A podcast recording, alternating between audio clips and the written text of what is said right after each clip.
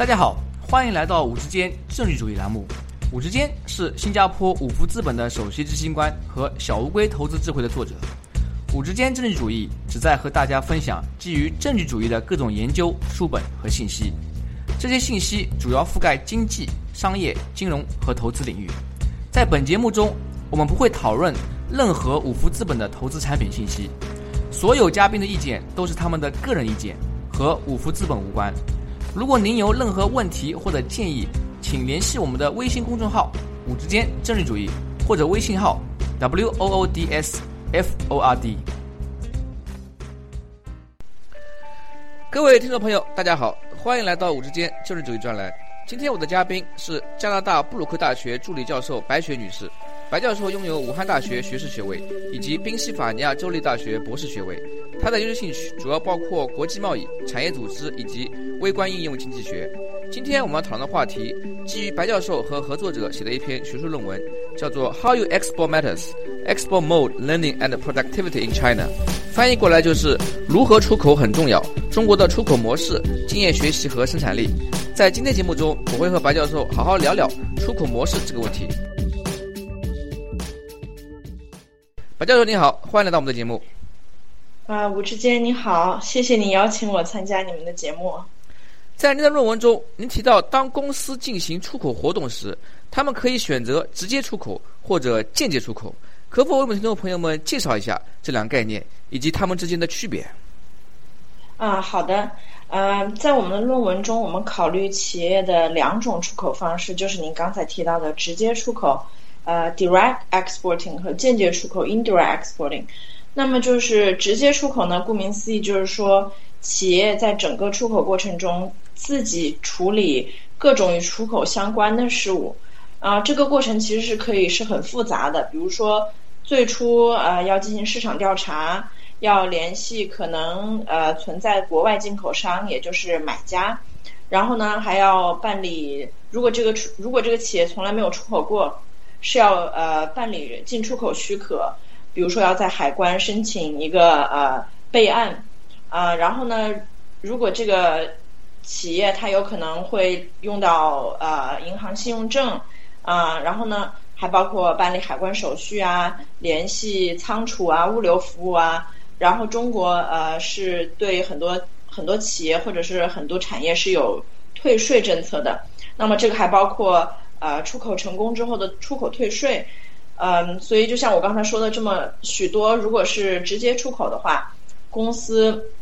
很有可能需要雇佣专专业的人员啊，然后来专门处理这个事情，而且同时呢，公司需要需要承担很大的成本还有风险。呃，在中国有很多中小型企业呢，可能暂时是无力承担这个直接出口面临的成本的。啊，然后另外一方面，那如果中小型企业它还是想加入这个国际贸易，想要进行出口怎么办呢？它是可以通过就是我们所谓的间接出口来来进行出口活动的。间接出口我们定义为就是通过出口的中间商来进行出口。呃，具体来说，可能有几种方式。呃，企业可以把产品直接卖给这个中间商，然后中间商可能会负责呃。加工包装一下，然后来负责海外的分销，或者另外一方面，呃，小型企业也可以就是与中间商签订具体的进口进出口合同。那么中间商可能会负责整个过程中的所有或者是某些环节，然后呃，合同末尾可能呃或者是其中啊会说明生产商需要付给中间商多少佣金。通常情况下，这个可能是一个百分比。啊，那么在这里呢，帮助我们的听众朋友们啊，更好的理解一下这其中的区别。啊，在我听下来啊，他们之间的关键区别就在于是否有一个中间商在其中起作用。啊，对对对。我们这里说的中间商啊，是不是啊？之前我们听说听到过很多类似于像进出口公司啊这样的类似的企业，他们呢其实是不负责生产，但是他们的主营业务。就是帮助那些生产企业把产品啊出口到啊世界各地各国，然后呢啊，并且完成刚刚您说的一些联系买家、进出口许可、申请退税等这些活动。对，你说的很对。这些公司啊，他们有可能会叫呃某某贸易公司，或者某某某进出口公司，都是他们的名字，就是可以非常清楚的看到他们从事的就是这个进出口中间商的活动。同时，您在论文中也提到，二零零四年之前，中国很多公司无法从事直接出口贸易活动，只能通过中介进行。可否为我们的听众朋友们介绍一下，要想能够直接出口的话，公司需要满足哪些条件？为什么当时政府会限制公司的直接出口活动？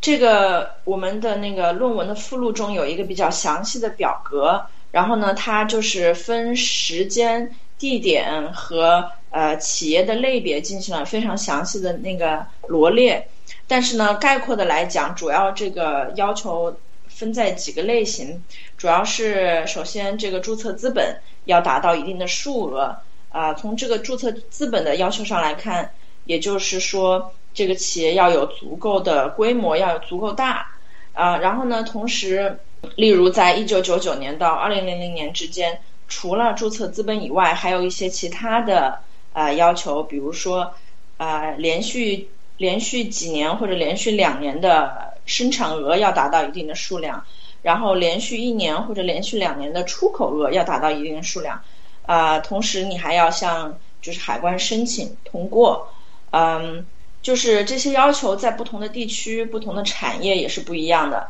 比如说在中西部地区，这要求会比沿海地区要低一些。然后高新科技产业或者说是啊一些高校，嗯，这个要求也是会低一些。同时在一些呃经济开发区，呃要求也会有一些不一样。呃，那么。为什么政府当初是会限制直接出口活动呢？这个其实呃，了解中国的这个历史原因的同志们应该都知道。嗯，首先在过去这个计划经济的时代啊，具体能生产多少可以出口多少，这个应该是有一个一个严格的控制的。然后，然后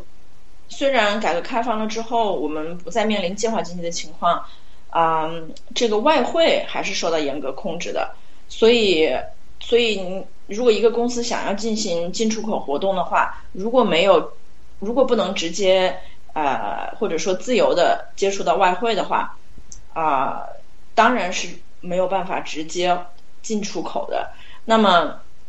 呃，政府可能也是通过这种方式来控制这个资本的流动和控制这个外汇的流动。当然，这个我觉得是有很大一部分是由于历史原因。然后，嗯，当然，我们我们文章里面讨论到是二零零四年以前，那么呃之后的话，这个这个要求其实是逐步放宽，直至啊全部取消的。就是说，当时啊啊，根据我的理解，在二零零四年之前，政府对于公司的出口活动的呃管理跟控制呢，主要是基于公司的规模。简而言之，就是大公司你的注册资本到达了一定的数额，就可以直接出口；而那些小公司呢就不行。那么同时呢，通过对于他们的出口活动的管理呢，啊，同时政府也控制了跨境资本、外汇啊这方面的管制。对对，呃，然后这个还有一个部分，可能刚才忘记提到，呃，在最早期的时候，很多这个进出口贸易公司都是国有的。其实也是直直接被控制的，就是说，呃，即使那些小公司通过呃进出公司或者中间商进行间接出口，这些进出公公司这些中间商本身他们是国营企业啊，因此呢，最后政府其实对这些活动还是有很强的管制跟控制能力的。对，有很强的监管作用。对。啊，您刚刚也提到啊，在二零零四年之后，这些出口管制限制。被渐渐去除，从此以后呢，啊，公司不管规模大小，都可以直接从事出口活动。能不能为我们的听众朋友稍微介绍一下这段历史？啊，对，就是呃，虽然我们一直提到二零零四年这个时间点，实际上呃，是从二零零一年啊开始逐步降低的限制的。而这个这个变化的呃，这个变化主要是来源于一个什么契机呢？就是。啊，应该是在谈判申请加入 WTO 的时候，这这个要求是 WTO 提出的。然后呢，中国代表团也是把这一部分作为一个一个一个算是一个谈判的筹码吧，啊，所以作为二零零一年加入 WTO 的条件，中国政府是同意啊，从二零零一年底开始啊，然后在二零零二年到二零零四年间逐步降低对进出口直接呃就是出口权的这个限制。这个逐步呢，其实也是体现在我们刚才说的啊，对什么啊，这个注册资本呐，这些是可以直接直接观察到的这些这些方面逐步降低，然后一直到二零零四年逐呃全部取消。那么就是从二零零四年开始之后呢，理论上所有的私营企业、国营企业都是可以呃进行直接的进出口的，在。呃，这个文件里面提到的是说，每一个公司都有这个权利。那么你还是需要向啊这个海关呐，或者是啊商务部是进行备案的。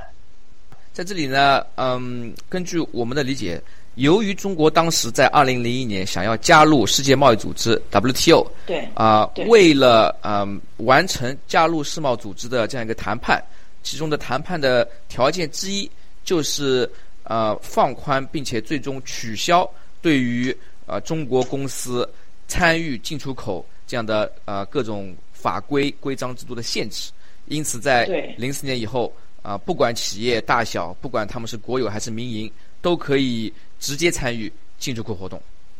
对对，那么所以提到这个地方啊，不好意思打断一下，刚才可能我们所有的讨论啊，这个限制是其实是针对于。呃，一部分国有企业和这个大部分的、绝大部分的私营企业的，如果企业是合资企业呢，他们是不受到这个限制的进出口管理权的呃进出口权的管理限制的。嗯，所以其实限制的大部分有一些是中小型企业，但是其中还是有一些啊非常有竞争力的私营企业。就是说在。取消这个限制之前呢，其实不同公司他们受到待遇是不一样的啊。合资企业可能在进出口方面有更大自由度，但是呢，民营企业反而啊受到限制更多。但是零四年以后呢，啊，所有企业都啊面临一样的啊这个标准跟要求。对。那么我们这里啊反复提到这个二零零四年这个时间点，根据您的研究，中国在二零零四年前后，也就是出口管制相关法律发生变动的前后。出口的贸易量和参与出口公司数量是否发生很大变化？这些变化说明了什么问题？啊，这个呃，如果像我们可以直接观测到这个海关数据的，我们可以看到啊，例如我们一开始根据这个进出口权条件来看的话，二零零零年呢有百分之五十六的企业可能更多不能直接出口，然后二零零一年直接降到了百分之四十五。到二零零三年就降到了很低，就只有百分之六。然后，如果我们看这个出口啊，直接和间接出口商的比例啊，直接出口商是逐年上升的，然后间接出口商其实是逐年下降的，就是在所有出口的这个出口商的数量的比例。然后，如果我们看这个直接和间接出口额的话，这个趋势就更明显。呃，如果呃我们跟踪一组企业。他们是从二，我们跟踪他们从二零零零年到二零零六年的这个出口模式来看的话，有一部分生产商一旦获得自主出口权了之后呢，他们就会马上开始直接出口。这个趋势在我们这个数据的早期，就是二零零零年到二零零一年是特别明显。这个可以就是侧面就是告诉我们，这一部分企业如果他们本身是能够有。自主出口权的话，他们可能早就开始自主出口了。他们是这一部分企业是直接受到这个这个管制的这个政策的限制了。一旦他们得到了进口出口权之后呢，他们就会有一个跳跃式的增长。呃，就是从他们参与嗯出口活动、参与直接出口活动和他们的出口额方面，嗯两个方面看都可以看到一个跳跃式的增长。所以就是这个，你从数据的这个不同角度可以看到，这个限制自主进出口权的政策确实是限制了一部分非常有能力，啊，比如说生产率特别高或者盈利特别盈利率特别高，而且并且愿意直接出口的厂商。如果当初没有这个政策限制的话，他们可能已经就是在直接出口这个上面已经有很多年的经验了。那我在想啊，这个政策变化是不是也同时意味着，原来啊从事那些进出口贸易的中间商公司，他们的日子就会变得不好过一些？因为本来那些企业可能非要经过他们去出口，但现在呢，他们可以自己决定直接出口啊，是不是？啊，造成进出口公司他们的收入下降，或者甚至需要关门倒闭。对你说的这个是非常对的。这个，嗯，因为他们相当于他们的竞争更激烈了。现在是所有的公司都可以有这个进出口权，啊，然后呢，他们的这个市场也更小了。或者说，从前他们可能会接到很多这个大型的呃生产商的。出口单现在可能只能接到一些非常小的单了，所以他们在这个就是这个改革过程中也是受到了一些冲击，所以嗯，就是有一些这个呃证据表明，有一些非常有竞争力的啊进出口商或者是这个贸易公司，他们也是在拓展他们的业务的，就是他们在横向方面拓展他们的业务，比如说他们可能以前只是负责啊给。这个企业找到买家，啊，这样就可以了。或者说出呃，以前可能只是负责进出口，呃，和海关打交道就可以了。但是他们可能现在就是会啊，进行更多的一些一些业务啊，例如他们可能会呃，提供给生产商一些更多的服务，比如说呃，我们后面可能会提到，他们可能会给生产商一些信息反馈，啊，可能更愿意跟生产商进行一些长期建建立一些长期的。合作关系。那么这个呢，也是啊，在过去几年我们看到的，由于政策法规的啊变化导致的啊行业发生的剧烈变动。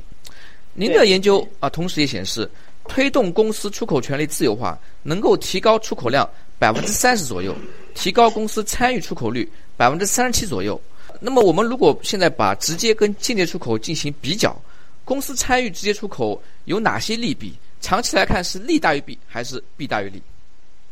啊，这个这个问题非常好。这个问题其实是我们这篇文章的核心。呃，我们文章就是就是想讨论啊，这个利弊关系对于不同的厂商是如何来权衡的。啊，其实理论上来说，这两种方式是各有利弊。比如说之前提到的小型企业呢，它可能本身一个资本流通。不够，资本不够流通，或者说它本身这个生产额就不够大，它是没有没有办法承担直接出口面临的成本或者是风险的。那么这个时候，进口中间、进出口中间商或者说贸易公司的存在呢，反而为这类企业就提供了一个进军国际市场的机会。就说他们可以提供呃小成本的出口吧，算是。所以啊，这个从从这个角度来说的话。进出口商的存在是非常重要的，但是另外一方面呢，这个呃贸易公司他们也是要盈利的。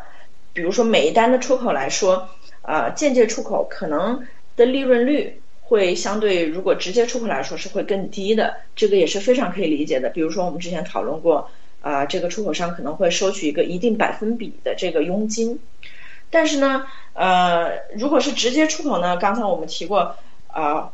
一个是成本问题非常大，然后就是由于这个出口涉及到一个一个很长的时间，就是从你出货到拿到货款中间是可能是会有风险的，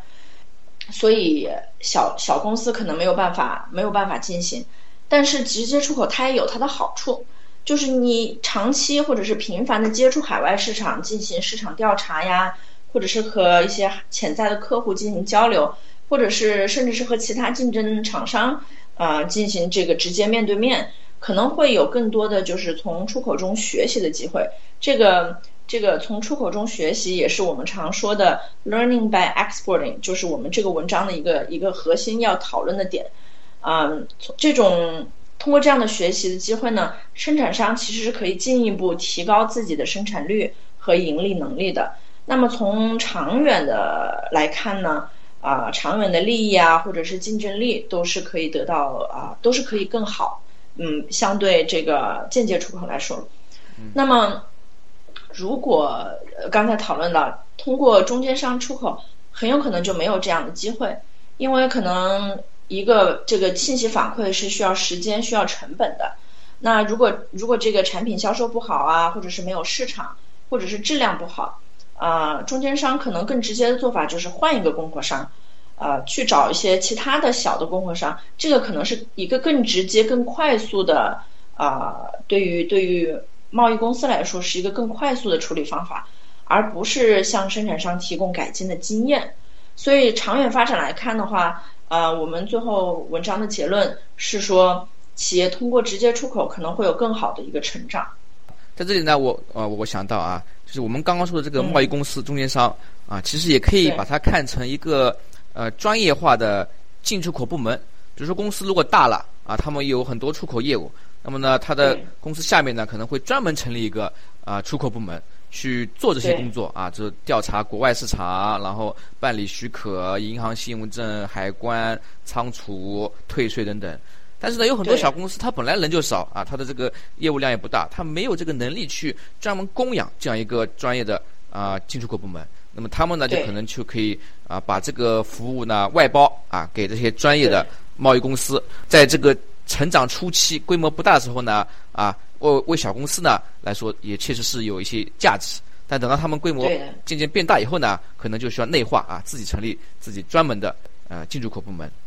呃，对对，您刚刚也提到啊，有一个很有趣的词语叫做从出口中学习，啊，就是说我们的企业在从事直接出口时候呢，也有一个积累经验啊，积累它这个技能的这个过程。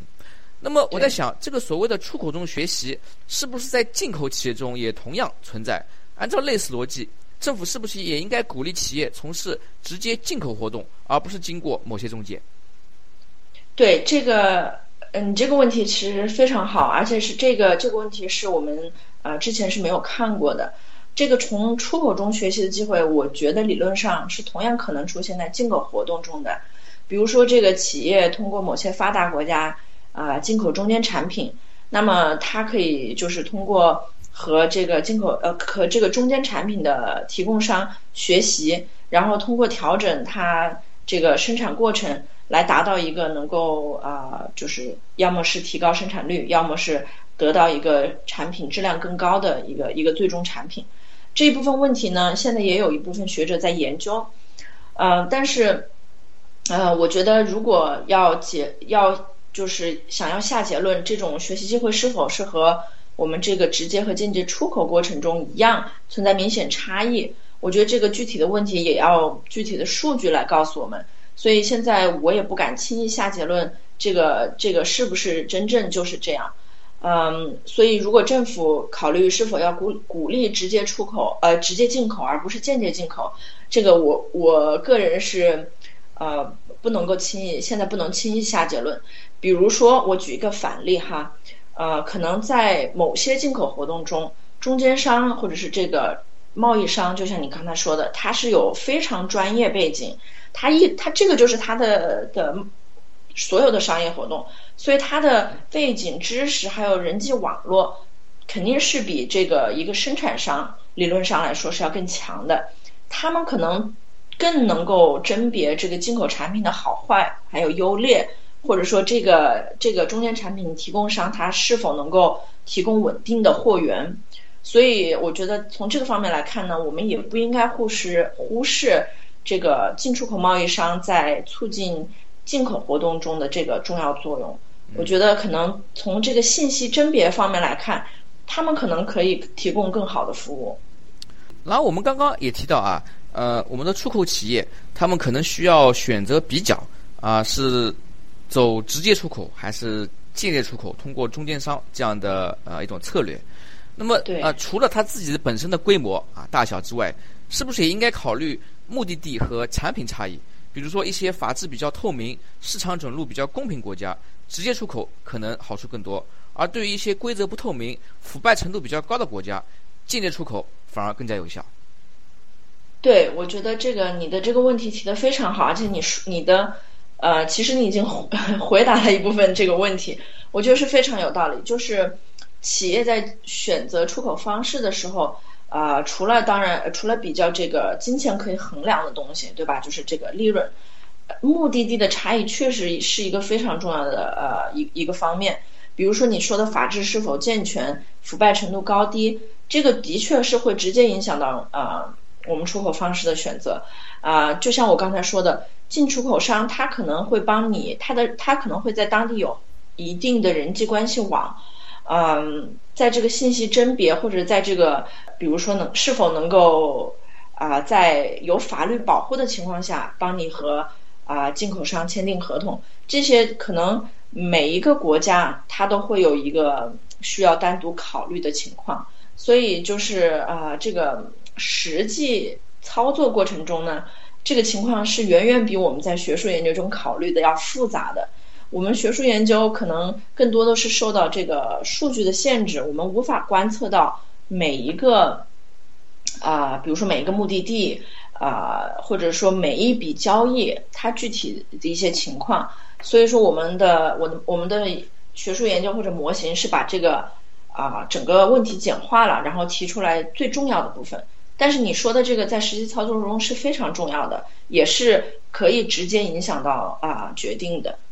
然后，当我们说到中国啊出口，特别是啊二零零一年加入啊 WTO 以后，出口量大增，嗯，一个绕不开的话题就是中国和欧洲以及中国和美国这个。比较大的经济体之间的贸易摩擦，呃，我们好像经常会听到说，美国啊，为了惩罚中国啊，对于出口的补贴啊，对于某些产品征收惩罚性的关税，像轮胎啊等等，嗯，但同时呢，其实他们这些国家呢，也会提供很多出口补贴。比如说，美国的农产品行业就是一个比较明显的例子。啊，政府呢每年给予它的这个农产品、玉米啊、大豆啊出口提供了啊非常多的补贴。那您的研究是否表明，我们政府应该多鼓励该国的公司参与直接出口？有时候呢，啊，为了鼓励出口呢，也可以给他们发点政府补贴。我觉得你这个问题就是呃，其其实是非常好。然后呢，我们现在就是最近也可以看到这个中美的这个贸易摩擦是又又好像达到了一个 新的高峰。嗯，但是具体说政府是不是应该直接通过补贴的方式来鼓励出口？我觉得这个问题其实是挺复杂的。具体情况呢，确实是要具体来分析。当然，我个人其实并不认为所有的产业政策，例如补贴是不好的。但是具体这个补贴如何发放啊？其实这个东这个中间还是有一个很大的一一个很大的可以讨论的空间的。呃，单纯补贴形式或者说对所有公司都是一样补贴形式的鼓励手段，我觉得很可能是不能达到政府的初衷，反而可能会适得其反。就是在国际贸易中，企业长期来看只能是靠这个竞争力来生存发展的。如果企业生产率低下或者产品不好、缺乏竞争力，他们如果可以得到补贴而进行出口，呃，对他们或者说对整个行业来说，其实是会，其实是一个反作用。因为如果你单纯是为了这个补贴进行出口，大部分利润率或者是大部分利润是来自于补贴的话，长期来看，这个这个公司如果失去补贴了的话，它是会直接退出这个市场的。因为它并没有这个竞争力，能够在国际竞争中生存。那么从整个产业来看的话，如果我们所有公司都是得到同样的补贴，啊，那些反而有竞争力的公司，可能可能在某些随机的因素情况下得不到，嗯，就是在国际贸易中不能够得到适当的发展。所以，如果长期来看，如果只是单纯补贴形式，或者说单纯的啊，所有企业都是一样的补贴的这种形式来看的话，从政府的角度来看，我觉得可能会适得其反，啊，可能会反而就是阻碍这个产业的发展，或者阻碍这个产业就是生产力的提高。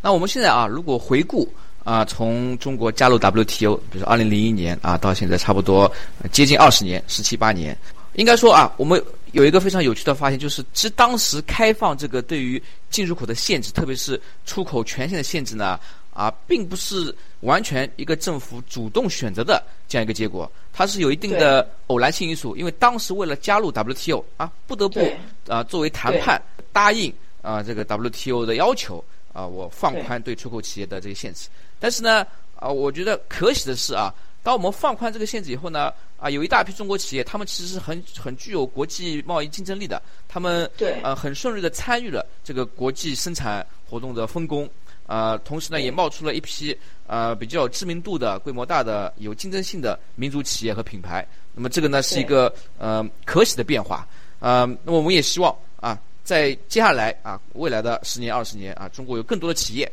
啊可以嗯毫无束缚的参与国际竞争。啊，参与国际分工，那么有更多的民族品牌可以让啊世界人民啊所知晓。对，今天由于我们的时间有限啊，访谈就到此为止。在节目最后，您还有什么建议或想法，想要和我们的听众朋友们分享一下？我很高兴能够收到那个您的邀请，然后在你的节目里面跟大家介绍我的研究。但是很遗憾，就是时间有限呢，我们很多细节都讨论不到。如果呃听众。听众朋友们听到这个节目，然后觉得有兴趣的话，可以跟我联系。我也很希望能够有机会和大家继续探讨这个话题。嗯，在这个方面，其实可以做的学术研究也是还有很多。我也希望能够继续朝这个方向研究下去。谢谢收听五之间政治主义频道。如果您有任何问题或者建议，请联系我们的微信公众号“五之间政治主义”或者我们的微信号。W O O D S F O R D，祝您有美好的一天。